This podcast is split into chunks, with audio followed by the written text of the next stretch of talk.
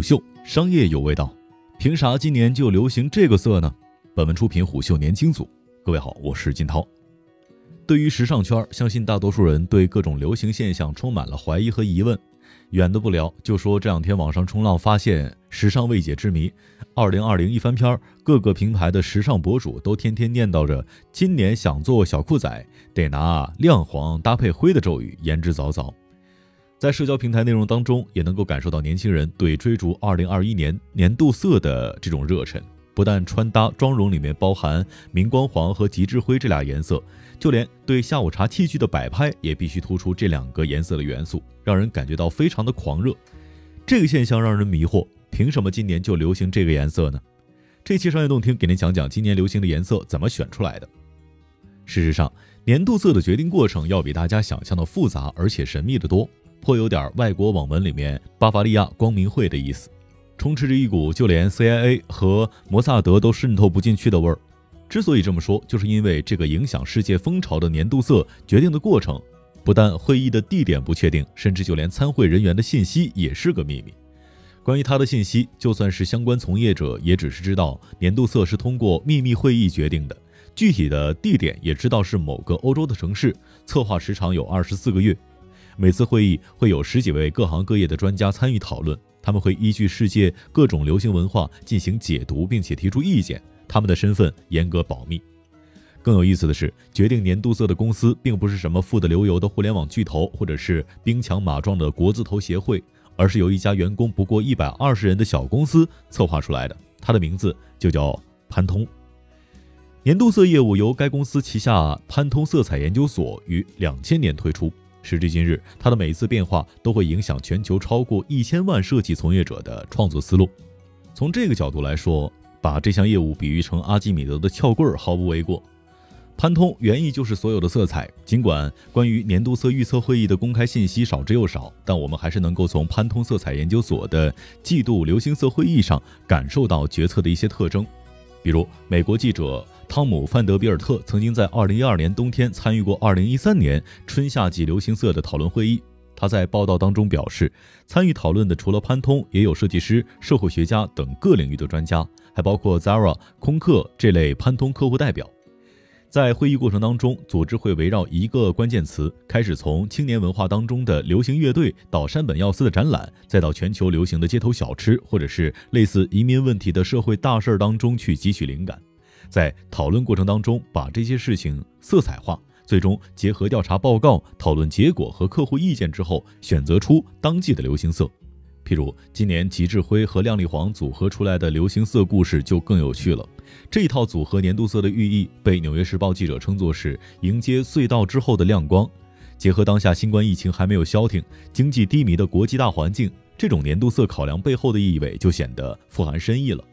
潘通借助年度色获取了更高的关注度，让自己更像是一个色彩画事人。大众也从一系列的故事当中获得了抽象的时代力量。对于品牌方来说，潘通的年度色策划则是一门绝妙的营销风口。二零二零年，iPhone 所推出的海军蓝配色手机就是利用年度流行色的最好范本。拿服装产业来说，你总能够看见同样款式的衣服被不断的换色上架，成为爆款。这种现象就是按照流行色周期对产品的更新换代，每当操作完成，就可以恰到好处地挑动消费者的据点，让他们心甘情愿地从裤兜里边掏出最后一枚硬币。听到这儿，你可能有一个疑问，那就是为什么年度色预测的个人或者公司有很多，可为啥提到这事儿的话，大家第一个想到的就是潘通呢？人们信服潘通的预测，并不是无意识的痴信，而是基于它的权威性。潘通的权威来自于他在上世纪六十年代所构建出的一套独具的色彩话语体系，他们称之为潘通配色系统，也就是大家俗称的色卡。可能刚看见这玩意儿，你可能会觉得这有啥呀？不就是搞点色纸往纸片上一涂就完成了吗？能有什么技术含量呢？事实上，这个看上去简陋的东西就是色彩的度量衡。潘通的权威也正是源于此，统一了色彩度量衡，做了色彩始皇。在潘通色卡出现之前，印刷行业的最大问题在于交流成本，因为没有标准。在那个时候，颜色的描述往往是一个抽象的概念，就有点淘宝买家秀和卖家秀的区别。到底能不能呈现出好的效果，全看彼此之间并不存在的默契。这一套系统所做的就是统一了人们描述色彩的时候的语言，把人们感性描述色彩的方式变成了理性的符号。时至今日，你可以在任意一份潘通色卡上洞察到它的准确性。在沟通印刷细节的时候，不必再用形容词去描述自己想要的效果，只要读它的色彩编号就行了。对于印刷者来说，只要根据色卡上油墨配方比例去调制，就可以做到印刷准确无误。这种准确性不仅仅源于对于颜色的定义，也来自于潘通的印刷方式。我们常见的颜色彩色打印机所打出来的东西，都是由青、红、黄、黑四色来混出来的东西。尽管这种印刷的成本造价低，但最大的问题在于画面虚、色彩不准，而且不鲜亮。而潘通印刷则是按照潘通配色系统上标准定量混出来的特别色，它所印出来的东西精准、厚重，而且特别鲜亮，因此非常适合在商品上使用。基于这种对颜色的把控的准确性，潘通掌握了颜色的解释权。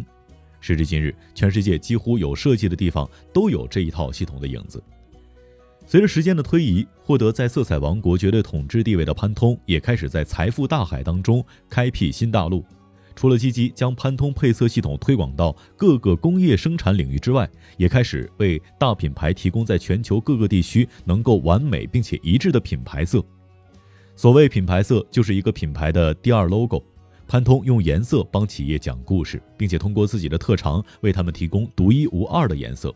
比如说蒂芙尼蓝和可口可乐的红色，就是潘通品牌色当中最为人熟知的例子了。从解释颜色到定义颜色，潘通公司很快成为了真正掌控颜色生意的绝对制霸力量。在千禧年之后，这家神秘的小公司战略开始向潘通无处不在转向。很快，潘通便从专业的标准制定者变成了流行符号。表面上，潘通给人的感觉像是在棋盘外精密地计算下一个流行色的高冷时尚画事人，一位严肃的行业规则制定者。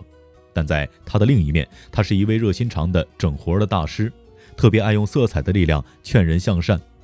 二零一九年，潘通推出了一套以荧光珊瑚色为主的流行色，这一组高饱和度的颜色都是珊瑚濒死前的最后绚丽。把它公布出来，就是为了提醒人们地球物种正在消亡的事实，呼吁人们保护环境。除此之外，对于潘通的喜爱不只属于年轻人。作为一种最有识别性的设计元素，已经突破了小众圈层，出现在了大街小巷。在曼哈顿街头，老麦克走到哪儿都能看见以潘通色卡为元素的广告招贴画。在北京十里铺名创优品的橱柜，老王头可以见到以色卡为封面的廉价商品。人们追逐流行色，本质上是在追逐一个时尚的符号。按照社会学的理论，追求时尚固然有着彰显品味和优越感的需求，但对于更广大的人民群众来说，追求它就是为了把自己融合进社会这个整体之中。这种感受，我觉得有点像安部公房在小说当中的一句话。他说：“绳子和棍子都是人类最早创造的工具。我们发明棍子是为了让坏的东西远离自己。”而绳子则是把好的东西联系在一块儿，在这个逻辑当中，我觉得把绳子换成色彩也是可以的，至少仅就在增强人与人链接感这件事情上，他已经做到了。这或许也正是这门生意能够统治世界的真正秘密。商业洞听是虎嗅推出的一档音频节目，精选虎嗅耐听文章，分享有洞见的商业故事。我是金涛，下期见。虎嗅。商业有味道。本节目由喜马拉雅、虎嗅网联合制作播出，欢迎下载虎嗅 APP，关注虎嗅公众号，查看音频文字版。